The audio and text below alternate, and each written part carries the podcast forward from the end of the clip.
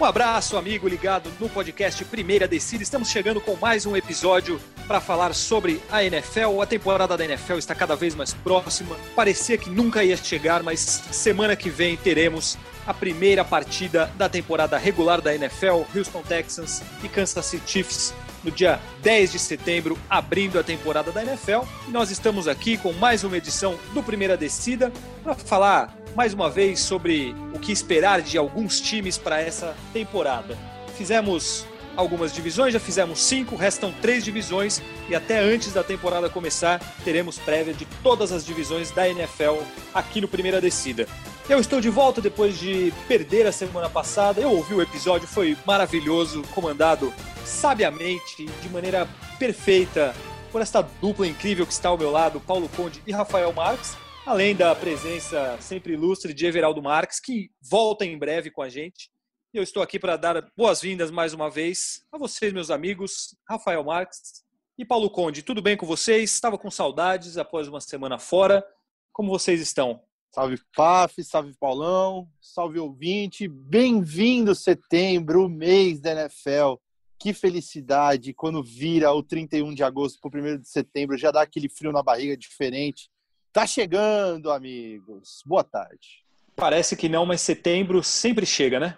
É isso, demora, mas chega. Chega, chega mesmo. E assim, a gente teve até algumas dúvidas, né? Um mês e meio, dois meses atrás, mas enfim, agora acho que vai mesmo, meio aos trancos e barrancos aí, a liga não fez aquele protocolo de, de segurança tal, teve briga entre a união dos jogadores com a liga tal, mas agora enfim, vamos que vamos. E acho que vai ser uma temporada bem interessante, tanto esportivamente quanto sanitariamente. Vamos ver o que acontece. É, a princípio não deu nada aí, né? Não tivemos nenhum grande caso de infestação em massa de jogadores tal.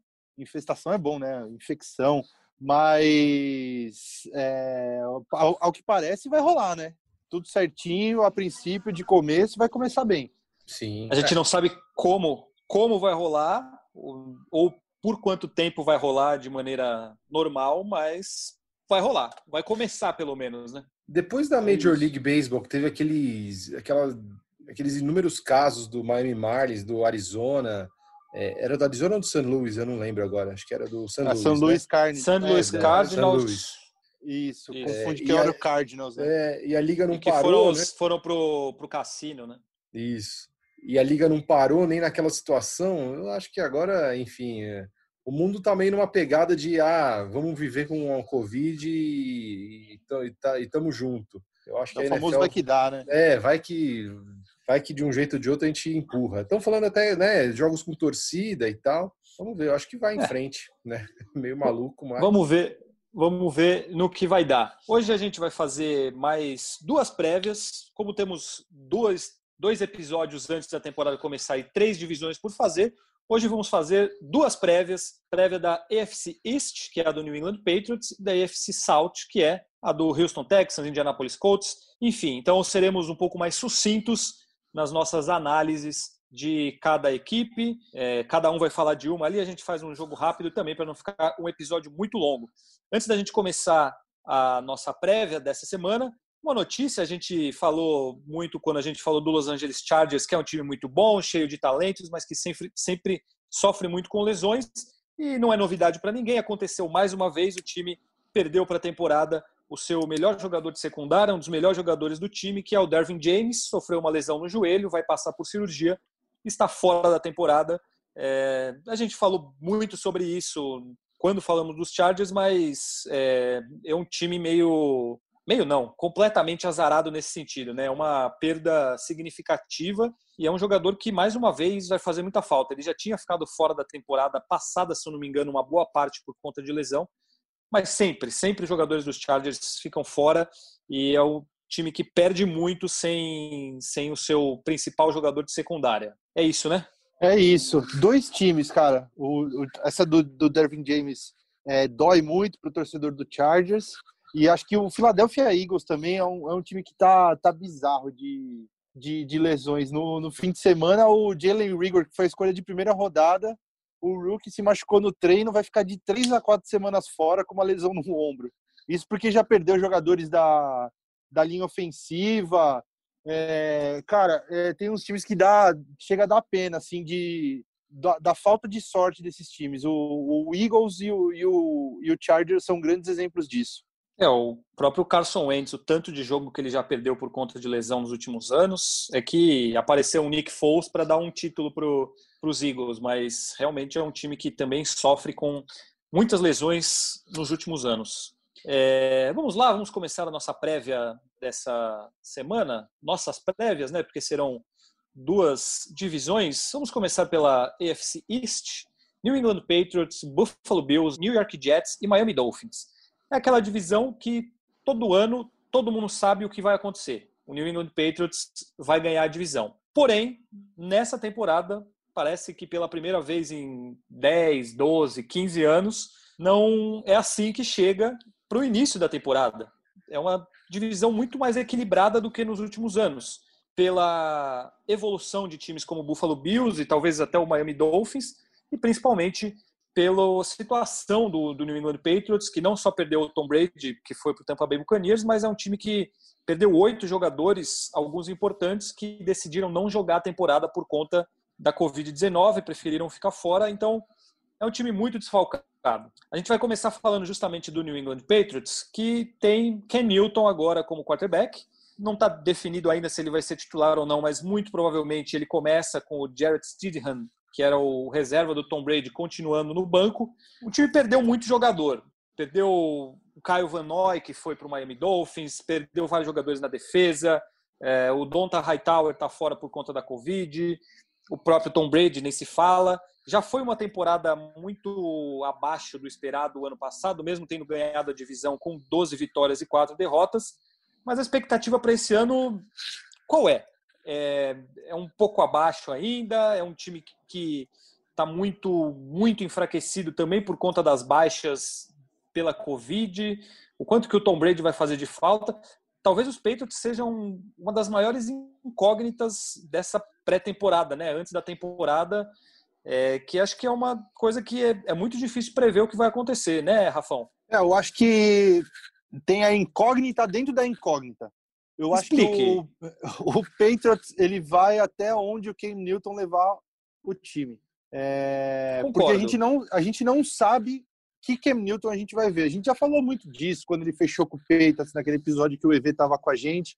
Então é muito difícil saber como que esse ataque vai se comportar nas mãos do Cam Newton é, se se confirmar o que tudo indica que ele vai ser o titular desse time. Porque se você for olhar o resto do time, do ataque, por exemplo, acho que rolou até uma dentro do ataque rolou até uma uma regularidade assim os, os caras que estavam no ano passado acabaram ficando tem uma continuidade. É o Nikhil Harry de, de wide receiver junto com o Julian Edelman tem o Mohamed Sanu lá também. Uma linha ofensiva muito boa com o Joe Tooney que assinou o contrato o Isaiah Wynn David Andrews é, os running backs são aqueles mesmos de sempre Sonny Michel James White então, eu acho que o bom funcionamento desse ataque vai passar pelas mãos do Cam Newton, se ele vai conseguir ser aquele Cam Newton de temporadas atrás que brilhou, ou se vai ser um cara diferente pelas lesões, pela idade. Acho que é, acho que a gente só vai ter essa certeza quando a bola for para para rolar mesmo, a bola a bola oval for voar. É, o assim, com relação à defesa, por exemplo, perdeu jogadores, mas ainda assim tem jogadores muito bons. O Stephen Gilmore, tem os irmãos McCurdy, tem jogadores. É difícil a gente falar dos Patriots, é, porque assim, você falou bem do ataque. Não perdeu praticamente ninguém além do Tom Brady. O Ken Newton saudável talvez seja melhor do que o Tom Brady da última temporada. É, então, não tem como a gente saber exatamente como, como vai ser, é, porque depende muito do Ken Newton. Isso é, foi, você foi certeiro nisso aí, depende do que o Kenilton vai fazer. Joga numa divisão que antes era muito fraca, hoje já está melhor. É, mas Pelo é, menos tem um rival no mesmo nível, né? É, o, o, Buffalo Bills, hoje, o ano passado já fez 10 vitórias, já chegou perto do, do New England Patriots, mas mesmo assim é um time que mantém aquela filosofia, continua com o Bill Belichick, que é o maior técnico da história, continua sendo forte em todos os aspectos. Enfim, nunca a gente pode é, desmerecer ou desacreditar do, dos Patriots. Paulo Conde, qual é o seu sentimento e a sua expectativa para os Patriots nessa temporada? Ó, eu acho que vocês estão um pouco pessimistas com esses Patriots, né? É... Não, eu não estou. Eu acho que a gente tem que dar um voto de confiança, principalmente por causa de um cara chamado, como você acabou de citar, Bill Belichick. Esse cara sabe todos os passos que ele tem que fazer, ele é um organizador, assim, implacável. Ele não vai entrar num campeonato para ter quatro vitórias, cinco vitórias, ou até mesmo oito vitórias. O time, o time, a espinha dorsal do time é muito montada, assim, né? Como vocês Sim. bem pontuaram, o Tom Brady já não estava mais no auge da forma eu sempre vou. Ah, você, vai, você quer o Tom Brady no seu time? Lógico, ele é um jogador da história da liga. Mas com 43 as coisas vão ficando mais difíceis, né? Só que eu acho que o, isso era uma coisa que o Bill Belichick ele já provavelmente ele já, ele já vinha, a organização já vinha percebendo que isso aconteceria ali. Se não fosse esse ano, no próximo, sem a menor dúvida. E já há algum tempo já se falava: será que o Brady volta? Será que o Brady volta? Então eu, tô apostando bastante nessa na sagacidade, é, na sabedoria do Bill Belichick eu acho que o Patriots vem bem competitivo para esse ano. Falar em campanha é tão difícil, é o que o Rafa falou, depende do, do Cam Newton. Se o Cam Newton estiver naquela, naquele, naquela pegada de 2014, 15, 16, pô, o, os Patriots vão para 13 vitórias aí, sabe? É um baita jogador. Depende do físico, depende da, do entusiasmo dele. Isso ele vai responder, a gente vai começar a saber daqui a uns 10 dias. Então é isso, mas eu acho que o Patriots vai vir muito competitivo, sem menor dúvida. Principalmente que a defesa dos Patriots já era o esteio do time na temporada passada, né? A gente falou muito bem na defesa, a defesa dos Patriots praticamente mantida. E a gente já falou também várias vezes que o time começa pela defesa. Então, Mas o time que... perdeu, a defesa perdeu o, o Donta Hightower, o Patrick Chung, perdeu o Kyle Van Noy, embora por, continue muito forte. Por opt-outs, não... né? Por opt-outs. É, só, só o Kyle é... Van Noy que foi saiu. Pro, Van Dolphins. Saiu para os Dolphins. Isso, mas o Donta Hightower, é, Patrick Chung saíram por opt-outs. Mas assim, eu vou dar um voto de confiança de que esse time dos Patriots eles ressuscitam defunto e tal. Eu acho que vai ser um time bem competitivo. Eu acho que, olhando aqui agora, estava olhando o calendário do, do Patriots. Eu acho que os primeiros 10 jogos dos 16 vão ser cruciais. Então, o time acho que não tem muita margem para começar mal e para ir se acertando durante a temporada. Porque você pega os 10 primeiros jogos, eu vejo fácil três vitórias. Mas para o time chegar bem ali para as últimas seis partidas são mais fáceis, eu acho que tem que estar tá pelo menos 6-4 para conseguir ter uma margem boa para chegar bem nos playoffs. Olha só, começa contra os Dolphins, aí depois tem Seahawks, Raiders, que dá para ganhar, Miami também dá para ganhar, né? Miami mesmo sendo fora. Aí joga contra o Chiefs, Broncos, que vai vir forte, 49ers, Bills, Aí tem um jogo mais é, um jogo mais fácil contra o Jets, depois Ravens fora e Texans. Então é um começo de temporada bem difícil, com um bye na, na sexta semana, antes de pegar os 49ers em São Francisco. Então, eu acho que é um, o time tem que começar bem, não vai ter muito tempo para acerto, porque aí depois, na, nas últimas seis rodadas, vai ter Cardinals, Chargers, Rams, Dolphins de novo, Bills de novo e Jets de novo. Então, são seis jogos mais tranquilos para o final, mas esses dez primeiros eu acho que vão ser cruciais para saber o que, que a gente vai ter nessa temporada do Patriots. Se chegar nesses dez primeiros jogos com 50% de aproveitamento, ele tem boa chance de ganhar a divisão ali, porque ele pode muito bem ganhar mais cinco desses últimos seis jogos e terminar com dez vitórias. Né? Isso, é, exatamente. É, eu lembro que tivemos uma discussão num episódio antes das prévias, tudo, que eu falava que para mim os Patriots ainda eram os favoritos e que eles eh, tinham boas chances de ganhar os seis jogos na divisão. Vocês achavam que não.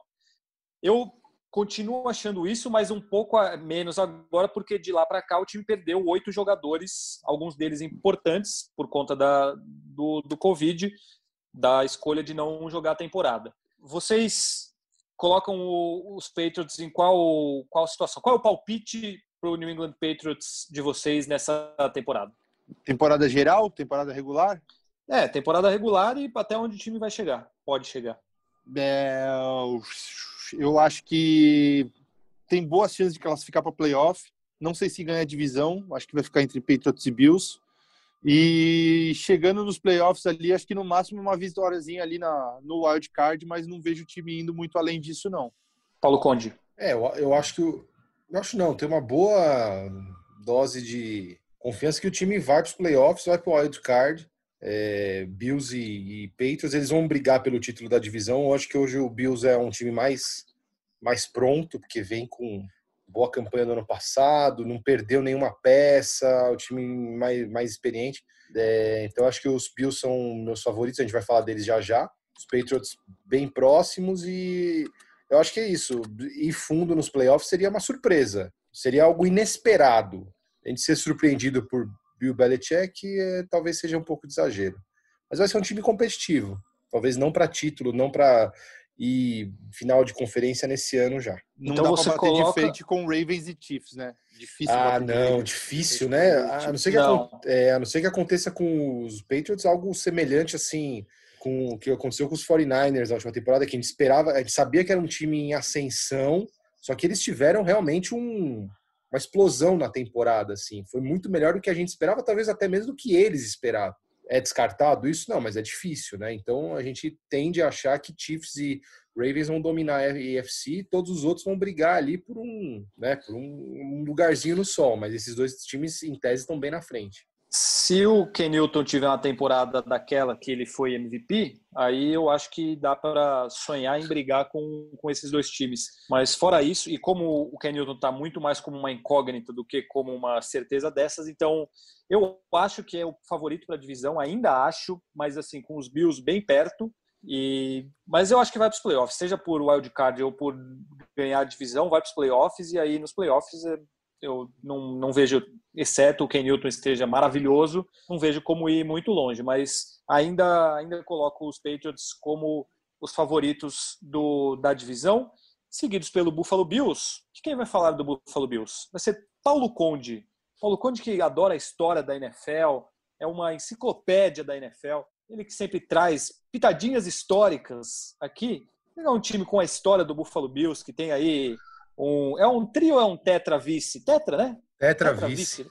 Tetra vice. Isso é raro, anos né? 90 ali. Isso é impressionante. Inclusive tem um documentário muito bom sobre isso, se eu não me engano é da, da ESPN, sobre os anos do, dos vice-campeonatos do Buffalo Bills.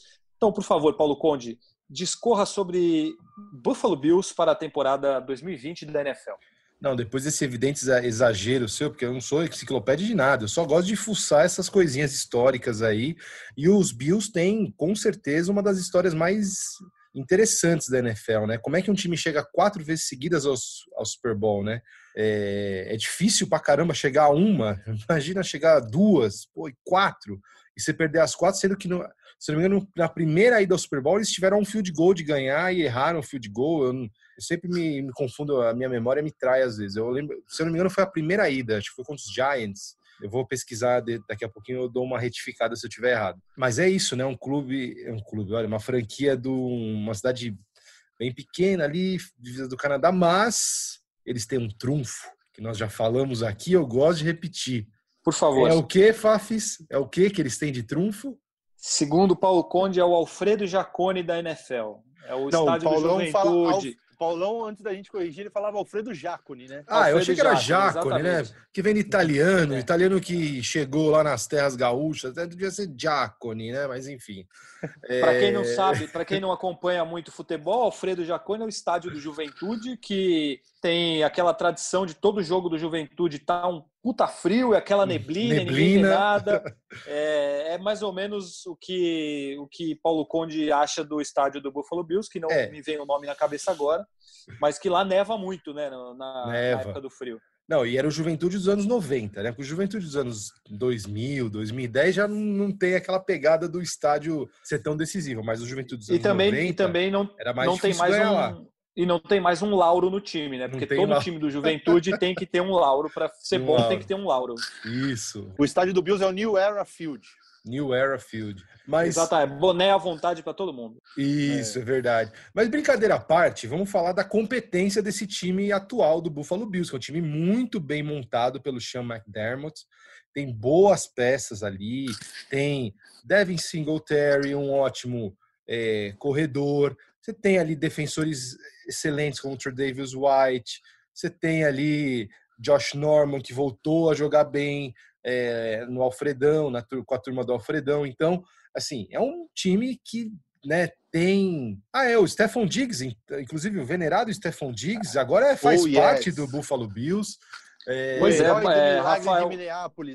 Rafael Marques chora nesse momento. Vocês não estão vendo, isso? eu estou vendo, não mas chora. ele está chorando. Não, o Rafa tem sentimentos contraditórios com o Stephon Diggs. É, ele já falou adoro que. Adoro o Diggs, é um ótimo jogador, mas ainda mais pelo retorno que o Vikings conseguiu por ele, foi, foi, tá, foi um tá bom negócio. Trocado. É, foi então, um mas, mas é um time que na temporada passada já foi muito bem e tem tudo para ter uma temporada ainda melhor esse ano. O único ponto desse time é, infelizmente, na posição mais crucial do futebol americano, que é de quarterback. Ainda não se sabe se Josh Allen é um bust ou vai ser um, um good, né? Vai ser uma boa ou se vai ser um fracasso. Essa discussão é muito acentuada continua muito forte, né? Os, os power rankings de NFL, os especialistas colocam o, Bulls, o Bills, perdão, como um time muito competitivo, mas que passa por esse problema, né? Que o Josh Allen ainda não entregou o que se esperava e assim você tem ali como reservas não nomes não tão impetuosos assim como Matt Barkley, Davis Webb. Então assim, como é que esse time vai ficar? Porque você tem uma defesa ótima, você tem um ataque ali é, multidimensional, você tem bons, bom jogo corrido, você tem bons recebedores, Cole Beasley também valia citar, que eu nem lembro se eu citei, mas enfim, vale, um cara experiente, que, enfim, é um porto seguro bom ali de, de recepções, só que você não tem um quarterback confiável, pelo menos até agora. Então essa é a resposta que os Bills vão ter que dar. Ainda assim, eu acho que é o time mais forte da divisão e vai para os playoffs, vai para os playoffs. Resta saber como vai se portar o Josh Allen, como ele vai conseguir conduzir esse ataque, porque não adianta, nos playoffs a defesa é muito importante, mas você precisa ter um ataque consistente. Vimos isso, inclusive, com o nosso querido New Orleans Saints, que é o maior ataque, talvez, da história da liga. Defende bem nos playoffs, a defesa já aparece, enfim, mas você precisa pontuar. E esse é o grande, o grande dilema dos Bills. Vai conseguir pontuar na hora H? Essa pergunta que eu faço para vocês também, meus amigos.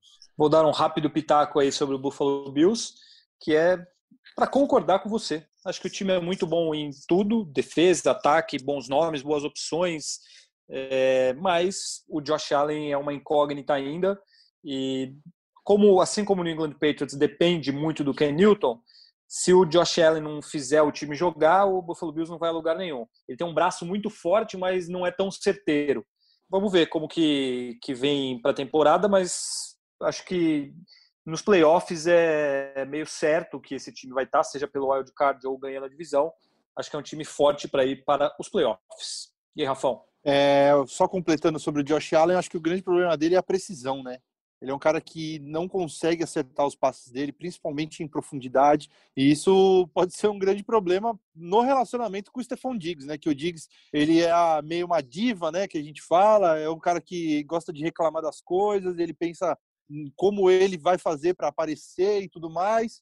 É um ótimo jogador, mas ele é reclamãozinho. E ele tinha um dos quarterbacks mais precisos em passes longos jogando com o Kirk Cousins. E agora ele vai ter um dos piores quarterbacks nesse sentido. Então vamos ver como vai ser essa dinâmica aí. O Josh Allen é um cara muito bom com as pernas, corre bem, mas passando deixa muito a desejar. É, uma outra observação que eu queria fazer desse time do, do Bills na defesa é que eles trouxeram um jogador muito bom que pode deixar esse pass rush deles ainda melhor, que é o AJ Epeniza, que era um dos melhores edge rushers da, do draft. Ele acabou caindo para a segunda rodada, era um cara que muitos é, cogitavam ali ele pegar a partir da, vigésima posição, ele já ser escolhido, ele acabou caindo para para a segunda rodada e foi uma adição muito boa para a defesa dos Bills, que já tem o Mario Addison do, do outro lado, tem o Ed Oliver, Vernon Butler, então é um, uma, uma linha defensiva muito boa, muito forte, com uma secundária maravilhosa e um corpo de linebackers também ótimo, Tremont Edmonds e o Matt Milano.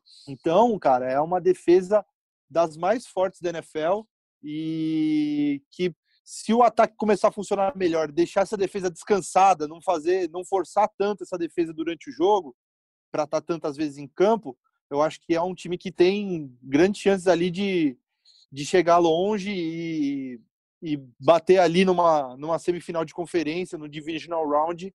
Acho que é que é o, é o que se espera desse Bills E aí o que vier além disso, acho que é lucro. Rafão, você que completou o Buffalo Bills, emende o saco de pancadas da divisão. Será ou não será o saco de pancadas da divisão? Miami Dolphins? Não, New York Jets. não, acho que nem tanto ao céu, nem tanto à terra, né, cara? Eu acho que o Jets, eu acho que uma análise do Jets ela passa muito pelo que a gente falou do Patriots em alguma certa escala, que eu acho que é, com menores expectativas, eu acho que o Jets, se conseguir por um milagre pegar um playoff, vai ser já um grande feito. Mas eu acho que esse time do Jets vai até onde o Sam Darnold conseguir levá-los. É, o Sam Darnold sofreu com, com problemas no ano passado, no começo da temporada, pegou a mononucleose ali, saiu beijando todo mundo nas baladas. É, bons tempos que as pessoas podiam fazer isso também, né?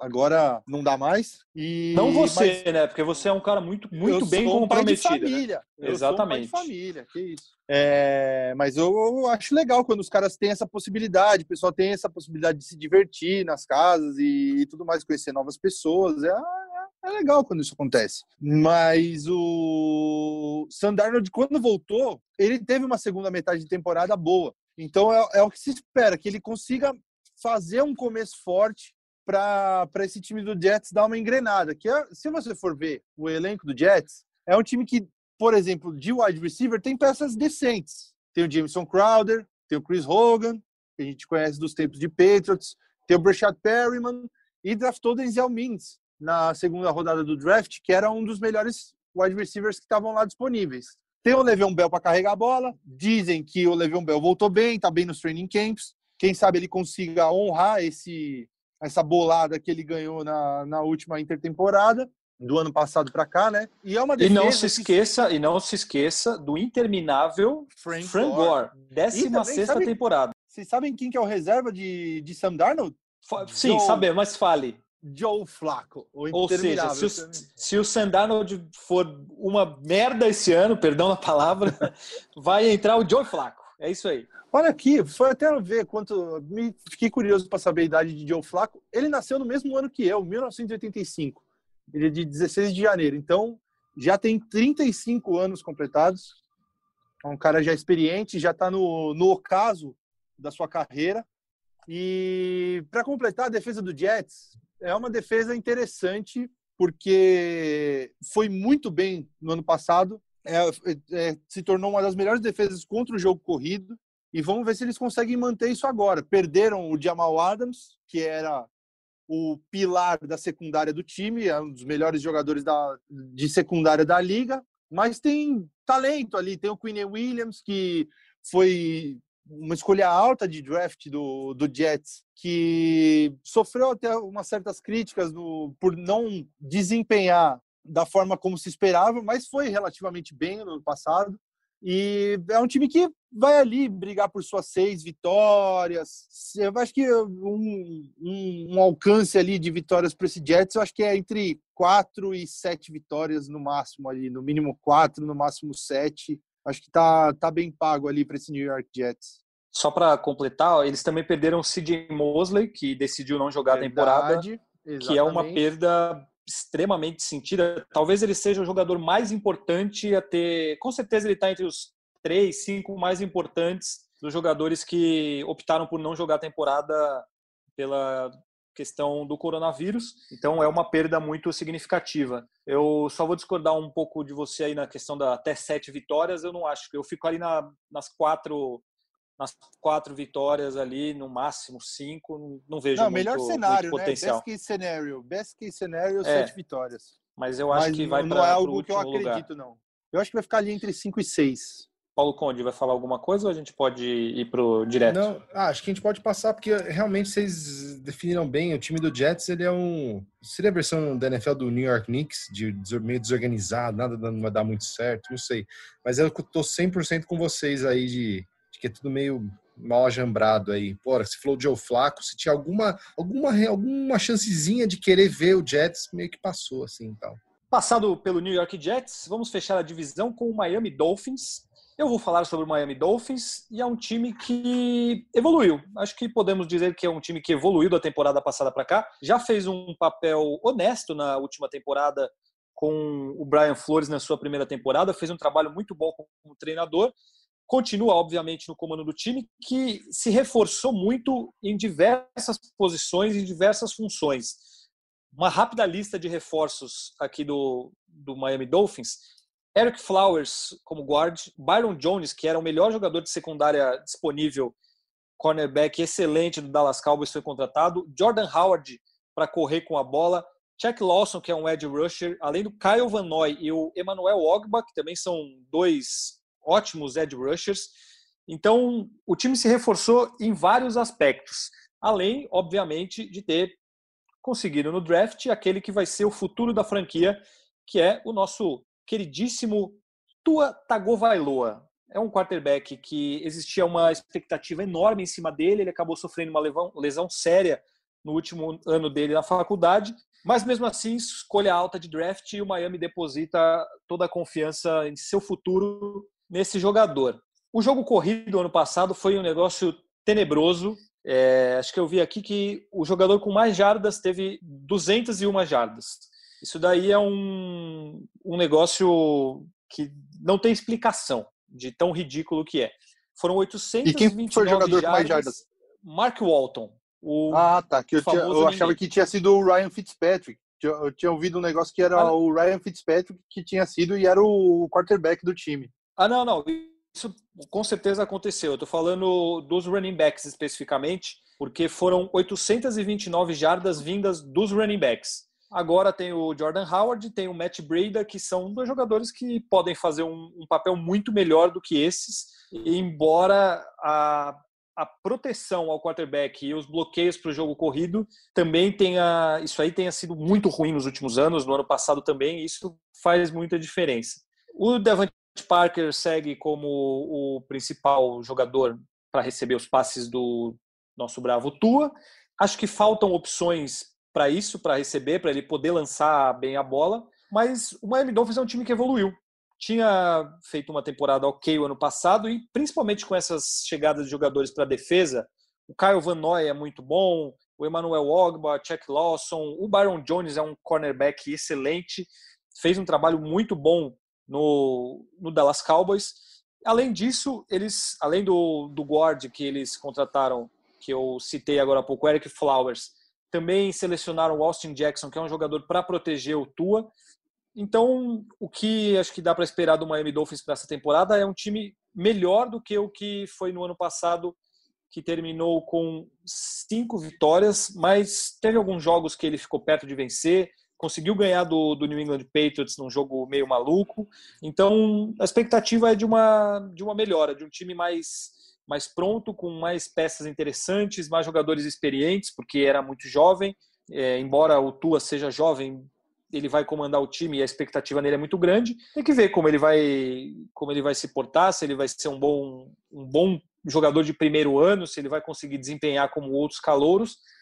Mas o fato é que, que o Miami Dolphins não acho que é um time para brigar por uma vaga nos playoffs, talvez no melhor cenário, por ter uma divisão agora que você tem o Buffalo Bills e o New England Patriots num nível acima, o Buffalo Bills não é mais aquele time fraco, no mesmo nível dos Dolphins, por exemplo. Então, eu acredito no Miami Dolphins como a terceira força da divisão, fazendo um papel decente, talvez ali com 50% de aproveitamento, umas oito vitórias. Entre sete e nove vitórias, acho que seria um papel decente para o Miami Dolphins, que é um time para, não para agora, eu acho, mas como esses jogadores que eu citei assinaram contratos de pelo menos mais de um ano. O Tua é um jogador para vários anos, para ser o cara da franquia. Acho que é um time para o futuro. Para essa temporada, um máximo de oito vitórias ali. Entre sete e nove vitórias. Nove vitórias já seria demais. No máximo, sete ou oito. Acho que está muito bem pago para esse time do Miami Dolphins. Vocês estão de acordo comigo ou tem algo a, a me confrontar? É, eu acho que você está muito otimista com essa, com essa campanha do Dolphins aí. Eu acho que 8-8 no máximo. E eu só queria destacar, como você já falou do Byron Jones, mas dá um crédito a mais aí para essa secundária que eu acho que vai ser muito boa, não só agora, mas como no futuro próximo. Byron Jones de um lado, Xavier Howard do outro, e o menino do nome difícil lá, o Noah Igbinogene, que foi draftado na, na, primeira rodada também. Eu acho que é um jogo, o, o, o Igby jogando na posição de níquel, né? Nickel corner, é, nickelback. Eu acho que é um trio decente para agora, para o futuro, e eu acho que vai, vai, vai causar um, um impacto bacana nessa secundária aí. Mas de resto, acho que é um time em construção ainda. Eu vejo ali mais ou menos. Eu acho que é um time que eu acho que vai ter uma campanha bem parecida com a do Jets, viu? Na minha visão, acho que é ali entre mais ou menos seis, sete vitórias, no máximo oito. Então estamos quase alinhados. Você era um fã da banda Nickelback ou não? Não, bem ruim, né? Não? Bem ruim. Bem ruim. Bem eu ruim. gostava porque era música tema de Malhação, né? Na minha adolescência, eu gostava muito de Malhação e Nickelback uhum. cantava sempre aparecia por lá, então eu gostava, mas não era. Não eu achava era legal o clipe, o clipe que eles fizeram do filme do Homem-Aranha. Era legal, era decentezinho, não, mas. And they say that a hero can save us.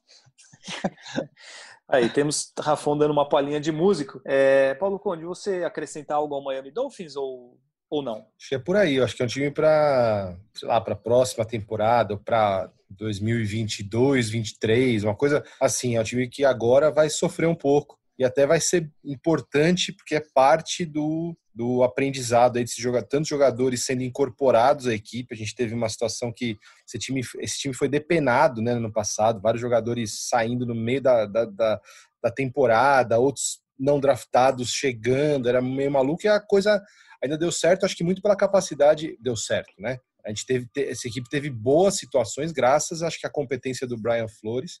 E eu acho que, assim, é, é uma montagem de uma equipe que pode vir a ser muito, muito boa mesmo. Vou trazer de novo o Miami para um nível competitivo que, sei lá, acho que desde a época do Dan Marino não tinha. Só que vai levar um tempinho ainda. Eu acho que daqui a uns dois anos essa equipe vai estar tá realmente. A gente vai estar tá falando mais dela. Miami Dolphins, terceira força, ou quase quarta, mas na opinião do Rafão ali, eu acho que está um pouco acima do, do Jets. Mas, enfim, é uma divisão que claramente a gente tem Buffalo Bills e New England Patriots bem acima dos outros dois. Vamos ver o que vai acontecer na AFC East. E agora, para a gente completar o nosso episódio de hoje, como eu disse no começo, vamos fazer duas prévias de divisão. Vamos para a AFC South, também conhecida como AFC Sul, Houston Texans, Tennessee Titans, Indianapolis Colts e Jacksonville Jaguars. É uma divisão interessante porque normalmente o Indianapolis Colts seria um favorito, o Houston Texans tinha muito talento, mas no ano passado quem brilhou mais foi o Tennessee Titans. Mas a gente vai começar pelo Indianapolis Colts, que agora tem Philip Rivers no comando e no comando como quarterback no caso, e para mim é o favorito para essa divisão, justamente por ter um time muito forte, continua com um time muito forte em vários aspectos segue com uma linha de proteção que talvez o, o Philip Rivers nunca tenha tido tão boa na carreira dele. Então ele vai poder demonstrar que o potencial que ele tem sem precisar ficar correndo igual um boneco de posto que ele não tem a menor mobilidade. Então ele vai ter muito mais tempo para lançar bola e isso vai ser ótimo para ele e para os Colts. A defesa ganhou o reforço do DeForest Buckner, que brilhou a temporada passada com o San Francisco 49ers e é um reforço e tanto, é um jogador que, que pressiona o quarterback, que, que é um inferno para pro, os ataques para o quarterback adversário. O Xavier Rhodes também chegou para a secundária e segue com jogadores é, muito bons em determinados, é, determinados pontos do campo. O Quinton Nelson na proteção, o T.Y. Hilton recebendo a bola, o Marlon Mack correndo com a bola, o Darius Leonard, que é um jogador muito jovem, um linebacker também sensacional. Então, já começo com a minha pergunta para vocês. É o favorito para a divisão para o Indianapolis Colts ou não? Eu acho, acho que sim. Acho que é um time favorito dessa divisão, sim. É, como você bem falou, é um time que tem talento tanto no ataque quanto na defesa. É, destaco também a chegada do Michael Pittman no draft. Era um dos melhores wide receivers dessa classe aí. É, vai, só para vai... só desculpa te cortar, Fô, mas para complementar uhum. isso, eu acho que é uma coisa que o time precisava porque era muito muito no T.Y. Hilton. Não tem, ele é muito à frente dos outros recebedores do time e agora talvez ele tenha ganhado uma, uma outra opção boa como recebedor. Até pela saída do Eric Ebron, que era um tight que era muito utilizado também. Isso, para o lugar do Eric Ebron veio o Jack Doyle, E eu acho que o Pittman de um lado e o T.Y. Hilton do outro são boas opções para o jogo aéreo para o Philip Rivers, que vai ter tempo para lançar com essa linha estupenda que tem no, no Colts, com o Quentin Nelson e o Anthony Castonzo do, do lado protegendo o blind side dele. E eu acho que na defesa também, a chegada do DeForest Buckner é, para chegar já é, arrebentando nessa linha defensiva, é, botando pressão nos quarterbacks, é, protegendo o jogo corrido. Justin Houston é um, é um ótimo edge rusher também, um corpo de linebackers com, o Darius Leonard. Você só citou, só do que você citou, acho que o Xavier Rhodes, para mim, é uma incógnita, porque ele veio de uma temporada péssima no Vikings. Ele estava jogando bem mal, é um cara que tem nome, que já jogou muito bem em temporadas passadas, mas eu eu não sei qual Xavier Rhodes vai ser esse que vai jogar pelo Colts. Ele tá, não sei se pode ter sido uma temporada ruim, a última dele pelo Vikings, ou se já é uma tendência de, de queda para esse fim de carreira aí. Veremos. O Paulo Conde, a minha pergunta para você é, o seguinte, é a seguinte: o Indianapolis Colts é o terceiro melhor time da Conferência Americana ou não? Acho que não, hein? Que, a gente está? A gente sempre dá muito voto para os Colts, né? E muito, muito assim, dá um. Tem uma, a gente deposita uma uma crença muito grande nesse time, geralmente. Esse time não, eu, eu não consigo é, ver assim tão na frente, por exemplo, de um Pittsburgh Steelers da vida, com paixão de lado, sabe? Eu não consigo ver esse time, ah, tem reforços, é um time, claro que tem uma, tirando a saída do Andrew Luck e tal, tem outros bons jogadores que já estão há bastante tempo identificados, mas eu não vejo como, não seria, não acho que seria a terceira força, não. Acho que é um time que, é, um time que tá meio, na, assim, a gente não sabe como é que vai vai responder, assim, eu, eu não vejo essa garantia toda de que vai entregar tanto. Não sei. Não, não, iria nessa vertente, não. Ah, já sou bem mais otimista que o Paulão, viu? Eu, eu, eu, eu também. Tô bem mais, tô bem mais propenso a achar que a, é, é a terceira força desse, dessa AFC, sim. Acho Até que é um porque... time que tem muito talento vai, vai, todos Rafa. os lados. Não, é isso aí, pode continuar. Não, porque assim, quando tinha o Andrew Luck, era o time do mesmo nível. Ou talvez até um pouco pior, um pouquinho melhor, enfim, mas basicamente do mesmo nível. E a gente sempre depositou muita confiança. Aí perdeu o Andrew Luck, ok. O Jacob Brissett fez um trabalho ok, mais ou menos lá. Agora tem um quarterback que ele não, não vou falar que ele é um dos melhores da história, mas ele é um dos mais é, com os melhores, alguns dos melhores números dos últimos 30 anos na NFL. É um cara que é muito produtivo e jogava num time que ele não, não tinha proteção. Agora ele vai ter a melhor proteção da NFL, talvez. Isso pode fazer muita diferença por isso que eu, eu vejo o Indianapolis Colts como o terceiro ou quarto time ali da, da conferência. Acho que é tem total condição de estar nesse, nesse nível. E você sabe que eu respeito muito a sua opinião, né, Paulo Conde? Mas eu, eu vejo, estou mais, mais otimista com relação ao Indianapolis Colts do que você. Mas, enfim, será que é o caso a gente depositar tanta, tanta confiança assim no, no Rivers, é, eu só, só não sei, assim, não sei, tudo bem, é um... Vocês estão tão empolgados assim mesmo? Não sei. Eu acho que o Philip Rivers, eu... ele, ainda na, na posição dele, é um, mesmo a idade não faz tanta diferença quanto nas outras posições. Eu acho que o Philip Rivers ainda tem uma lenhazinha para queimar e com uma proteção boa, com boas opções de ataque para ele lançar, eu acho que é um time que que pode brigar lá em cima, sim. Eu já botava uma fé no Colts na temporada passada. Aí veio a aposentadoria do Andrew Luck, o time jogando com o Jacob Brissett ali, meio às vezes dava certo, às vezes não. Eu acho que é, é um time que, que dá para brigar bem assim. Eu tenho esperança no Philip Rivers, justamente por ele ser é um, ele é um quarterback, eu acho que é um quarterback muito bom. Ele é da moda antiga, do lançamento, é daquela leva ali de Tom Brady, Peyton Manning, Drew Brees, um pouquinho mais novo, mas eu, eu ainda acredito nele. Acho que o Philip Rivers tem, ainda mais agora, que ele tem, que ele vai ser bem protegido. E ele vai ter o jogo corrido também bem protegido para dividir com ele.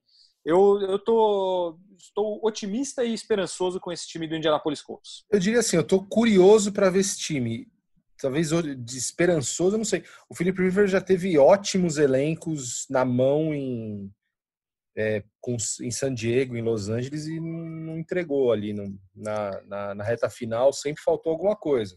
Será que com 38 anos vai ser a hora? É, sei lá, vamos ver. Eu, ele te, chegou a ter ano em, em San Diego que o time tinha melhor ataque e a melhor defesa e naufragou no fim, né? Ou não classificou, ou, caiu num wild card meio bizarro, assim. Não sei, não sei se é um cara que eu, que eu apostaria minhas fichas. Mas vamos ver. Já que há algumas semanas a gente retoma o assunto. Acho que vai ser um time, pelo menos, interessante de ver como é que vai, ser, vai se portar.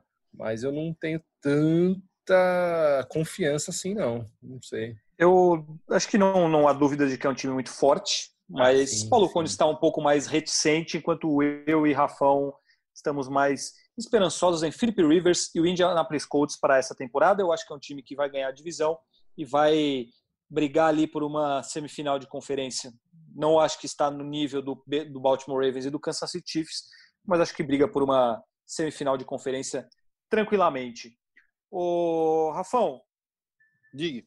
Você poderia falar sobre o Houston Texans, por favor? Houston Texans de Bill O'Brien. Bill O'Brien, por favor este gênio da NFL.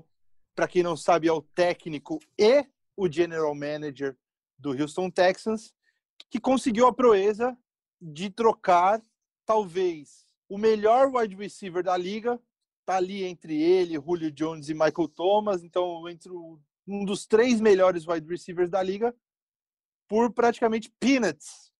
E se livrou do, de um cara que era ao lado do Deshaun Watson, era um dos pilares do time, do ataque do Houston Texans. O Deshaun, o, o DeAndre Hopkins foi para o Arizona Cardinals, o Houston Texans recebeu o David Johnson, que em 2016 teve uma temporada espetacular pelo Arizona Cardinals, ganhou uma, um caminhão de dinheiro e desde então está sumido. Nunca, nunca mais produziu o que, o que deveria produzir. E ele chega nesse time do Houston Texans que tem o Deshaun Watson, que é um dos melhores quarterbacks da liga, que vai jogar em ano de contrato, porque ele ainda não renovou é, com o Texans, ele está no, entrando no último ano de, de contrato de calor dele. E aí, o que, que tem esse Texans? Tem uma, uma linha ofensiva boa, trouxeram o Larry Tunsil do, do Miami no ano passado, que é um dos melhores left tackles da liga. O Titles Howard, que, é pra, que era para ser o right tackle na temporada passada acabou se machucando, vamos ver como é que ele vai voltar. E aí, na, com a saída do DeAndre Hopkins, o que, que o Bill O'Brien fez? Ele manteve o, o, Will Fuller ali, que vai ser talvez o principal nome desse jogo aéreo do, do Texans. Trouxe também o Brandon Cooks, do LA Rams, e trouxe o Randall Cobb também. Então, se você for ver, e ainda tem um, um, um muito bom, que é o Darren Fells você for ver, é um time que tem bastante, tem boas opções, tem bons jogadores para esse ataque. E o Kenny Stills, né? Tem o Kenny Stills também. Will Fuller, Kenny Stills, Randall Cobb, o Brandon Cooks, é, draftaram o Isaiah Coulter, que era um, é um wide receiver até que promissor, que veio do, do draft. Então é um ataque de decente para bom. É um time que, que vai ficar acima dos 50%, na minha opinião. Que tem na defesa o J.J. Watt, que é pilar da defesa do time. É, tem um corpo de linebackers bom, o Whitney Marcellus, o Bernard McKinney, uh, e sofreu muito nos últimos anos com a secundária, que foi sempre o calcanhar de Aquiles do time. E então eles têm jogadores que estão chegando no segundo ano de com o time nesse sistema de defesa, o Lonnie Johnson, o Bradley Roby, então tem que ver como esses caras vão funcionar e tem uma tendência de melhorar essa secundária, mas não acho que vai passar de ruim para muito boa em assim em tão pouco tempo. Então, se ela fizer um trabalho ok, continuar, chegar a ser regular, eu acho que já é um ponto positivo para essa para essa secundária do Texans. É um time que eu vejo ali ficando entre 9 e 10 vitórias, no máximo 11, dependendo de uma campanha boa ali, ganhar determinados jogos chave mas eu não vejo o time indo além do, do wild card. Acho difícil que o time consiga ir pegar uma, uma semifinal de conferência, por exemplo. Acho que classifica para os playoffs, mas para no wildcard. Com o Houston Texans, eu tenho um sentimento oposto, acho que é do, do Indianapolis Colts. É um time que tem bastante talento e sempre teve nos últimos anos, mas nunca chega. Ou o J.J. Watt se machuca, ou acaba acontecendo uma bobagem igual essa troca do DeAndre Hopkins. Mas tem bons nomes, você citou vários aí, tem bons nomes na defesa, no ataque, principalmente no ataque, né? O Deshaun Watson é muito bom e ele tem bons recebedores. É, o, J.J. Watt é espetacular, mas não, não me dá impressão nenhuma que esse time vai conseguir alguma coisa, mesmo com. E assim, acho que tá passando a época desses caras, não a época deles serem bons, mas deles juntos. Então, era DeAndre Hopkins, Deshaun Watson, J.J. Watt, o Jadavion Clowney jogou lá por um período e não conseguiu fazer nada com esses caras juntos. Então, talvez essa seja a última temporada, como você falou, o contrato do, do Deshaun Watson. É, para mim, uma temporada de um vai ou racha assim, para o Houston Texans, mas não, eu não, não consigo acreditar muito que vai conseguir algo muito, muito incrível. Acho que vai para os playoffs, briga ali por umas 10 vitórias, mas eu não, não tenho, não estou muito esperançoso não para que seja um time vencedor, principalmente por conta do seu técnico e, general manager que insiste em fazer bobagem atrás de bobagem. É isso, Paulo Conde? É isso, é isso. eu acho Paulo que Conde fez só... um joia. não, só acho que a temporada dos Texans do Vai Racha era a última, né? Agora já não vai mais. Né? É, depois do Andrew Hopkins, né? Ah, sim, até porque eles tinham feito uma jogada ali meio ousada de pegar uma proteção para o Deshaun Watson é, antes do início da última temporada tal. E assim, não dá é nem para dizer falar. que... O, o Larry Mitancio, quando eles trouxeram, é. eles deram duas escolhas. Eles deram uma escolha Isso. de primeira rodada e uma escolha de segunda rodada. Exatamente. Que são do Dolphins agora. O Dolphins, na, nos próximos, no próximo draft, vai ter as duas escolhas deles, de primeira e de segunda rodada, e as do Texas de primeira escolha e segunda rodada. Então, um time que meio que botou o presente, apostou tudo no presente e deixou o futuro um tanto de lado, que se, sem, sem muita chance de ter um retorno positivo, né?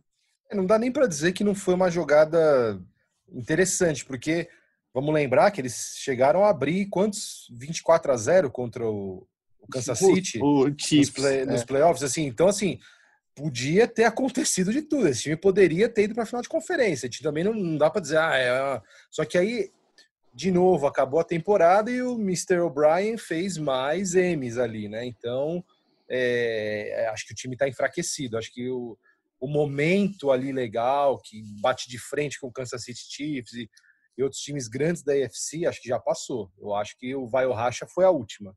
Agora está mais pro, pro racha do que pro vai. E é uma pena, né? Porque é, o Deshaun Watson tá chegando no, no prime do tá prime no auge dele, dele né? né? Jogando muito bem. Tá na hora exatamente. de chegar no segundo contrato dele. É, praticamente desperdiçaram o contrato de calor do, do Deshaun Watson e não, não conseguiram colocar todas as peças necessárias para ter uma, uma corrida mais longa aí no playoff, né? Exatamente. É. Deshaun Watson no New England Patriots na próxima temporada. Vocês verão. É... Paulo Conde, a grande surpresa da última temporada da NFL foi o Tennessee Titans que chegou até a final da conferência com Derrick Henry e Ryan Tannehill formando uma dupla, uma duplinha do barulho. Fizeram fizeram absurdos nos playoffs, principalmente o Derrick Henry. É, e aí, você acha que é possível que isso se repita para essa temporada? Ah, se repetir é difícil falar, né? O time foi além de, to, de, de, todas as expectativas, provavelmente até das deles mesmo, né? Mas é um time que é interessante, né? Um time que joga meio a moda antiga, né? muito jogo corrido, muito controle de cronômetro. É, você tem uma divisão boa ali, interessante de jogo aéreo com jogo terrestre. E assim, a, equipe praticamente se mantém, né? O Ryan Tannehill mantido, o Derrick Henry mantido, tá, é, tá, enfim, tá no prime dele. E é um time que tem uma defesa boa, tem, pô, se você vai pegar ali Malcolm, Malcolm Butler, é, outros jogadores ali, Kenny Vaccaro, enfim, você tem bons jogadores no elenco. Se esse time vai chegar até nos playoffs, diante desse fortalecimento da divisão, é difícil, né? Porque você tem um Colts que a gente está vendo é, com diferentes opiniões, mas a gente entende que é um time interessante nessa temporada. Você tem é, pô, outros times aí fortes, então fica uma disputa intensa até mesmo por um wild card. Agora, com certeza, eu, eu, eu tenho certeza que esse time vai ser um time encardido, vai ser difícil de, de bater.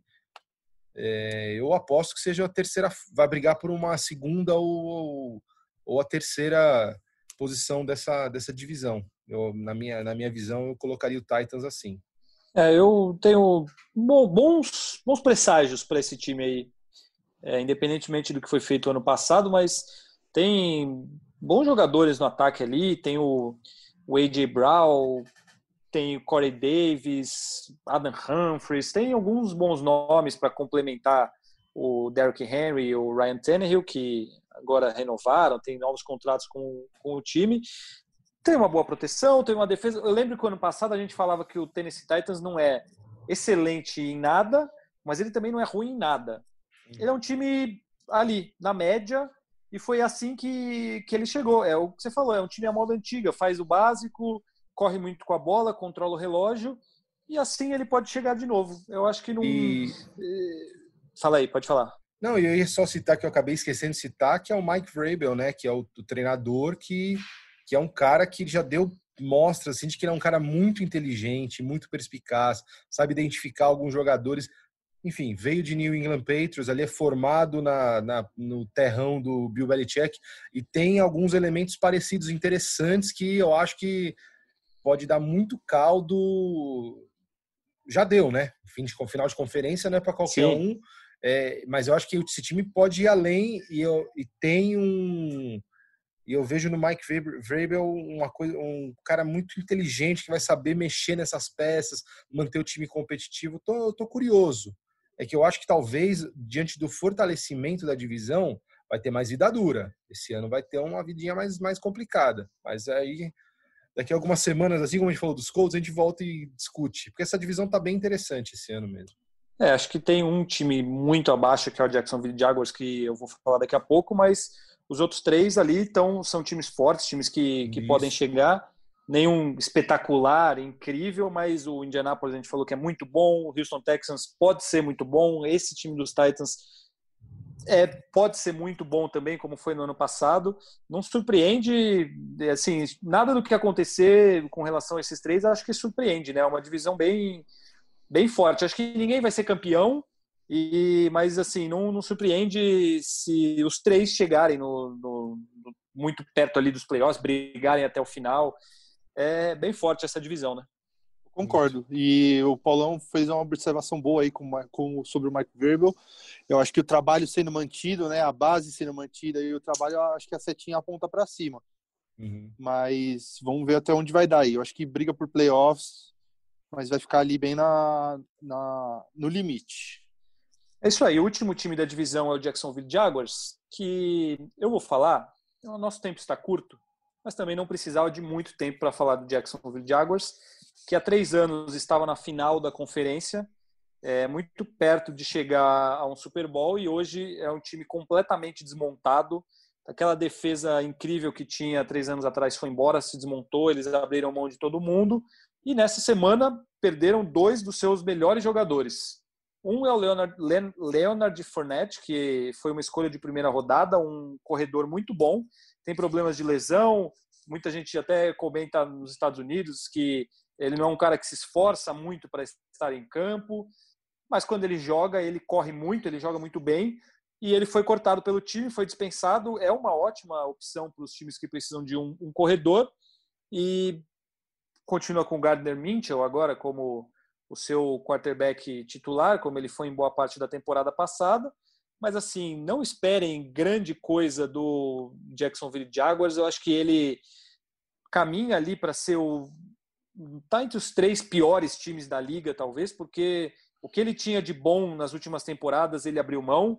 E aí a gente vai falar do Jalen Ramsey, o como é aquele outro, Dante Fowler, acho que é Dante Fowler, Derek Fowler, sei lá, algum desses aí é, agora é, abrindo mão do Leonard Fournette. E, Rafão, eu vou te convidar para falar quem foi o último jogador que o, o Jacksonville Jaguars abriu mão? Yannick Ngakwe, para quem não conhece, é um pass rusher do, do Jacksonville Jaguars, que agora tem uma nova casa que se chama Minnesota Vikings. É, foi uma troca muito boa para o Vikings, que vai ter um pass rush monstruoso com o Ngakwe de um lado, o Daniel Hunter do outro. É, o Vikings abriu mão de uma escolha de segunda rodada no próximo draft de 2021 e uma escolha condicional de quinta rodada no draft de 2022, que pode virar até escolha de terceira rodada, pular de quinta para terceira, caso o Vikings, por exemplo, chegue a um Super Bowl. É... O que eu queria dizer desse time do Jacksonville Jaguars, que é, é, tem até a ver com isso, que é uma pena que é um time que até tem conseguido cons, é, trazer bons valores via draft, mas não consegue manter esses jogadores, né? Porque chega os caras, aí o time vai começar a ir mal, não sei se é um problema de da, da, da, diretoria do time que não motiva os jogadores, não consegue fazer um time decente. Aí chega os caras estão no final do contrato deles de rookie e pedem para sair, como aconteceu com o Jalen Ramsey, como aconteceu com o Nigakwe, que ofereceram 19 milhões de dólares por temporada para o Nigakwe, ele não quis, foi para o Vikings receber menos. Então é uma pena um time que tem alguns pilares, né? O, o Josh Allen, que foi draftado no ano passado, é, é um jogador muito bom, um pass rusher muito bom, que vai ficar. que a tendência é só melhorar. É, e o CJ Henderson, que era o principal cornerback dessa classe do último draft, que chegou para ocupar a posição lá também. Então, é um time que está totalmente de reconstrução, mas acho que de elenco é o grande candidato à primeira escolha do, do próximo draft. Não, e essa história do draft que, que você citou, um exemplo disso é que a primeira escolha do, do Jacksonville Jaguars no draft de 2016 foi o Jalen Ramsey na quinta posição, já foi embora. O Leonard Fournette foi a quarta escolha geral no draft de 2017. Então, eles podiam ter pego uma já. É, exatamente. Eles perderam já a primeira escolha que eles tiveram no draft de 2016 e no de 2017 eram dois jogadores muito bons.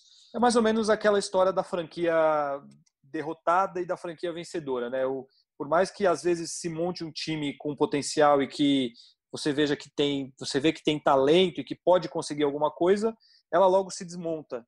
E esse é um caso claro. O Jacksonville Jaguars, três anos atrás, estava na, na final da conferência, eliminou o Pittsburgh Steelers num jogo histórico em Pittsburgh, e agora é um time que, se conseguir aí quatro, cinco vitórias, está de muito bom tamanho, porque é, é um time muito fraco.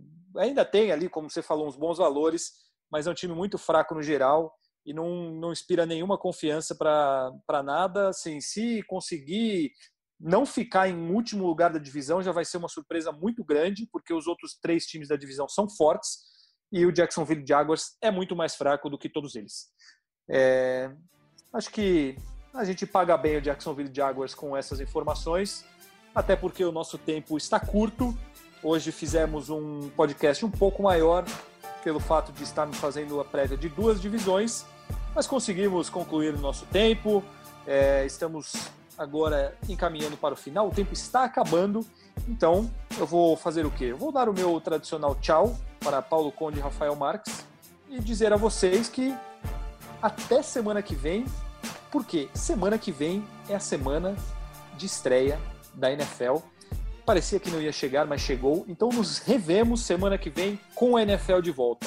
Um abraço, amigos.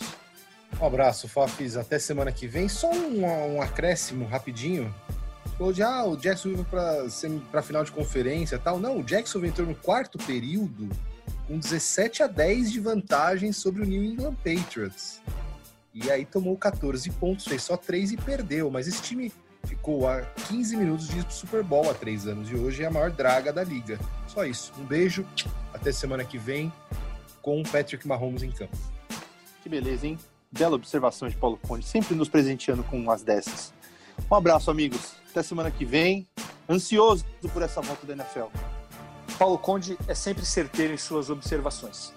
Amigos ouvintes, vocês podem, por favor, se inscrever no podcast Primeira Descida, assinar o podcast Primeira Descida na, no seu agregador de podcasts preferido, onde você gostar mais de ouvir, assine lá para receber as notificações toda terça-feira, um episódio novo no ar, assim como este episódio novo que se encerra agora, estará no ar nesta terça-feira. Obrigado a vocês pela audiência. Semana que vem estamos de volta e lembrem-se, semana que vem começa a NFL. Um abraço a todos e até o próximo Primeira Descida.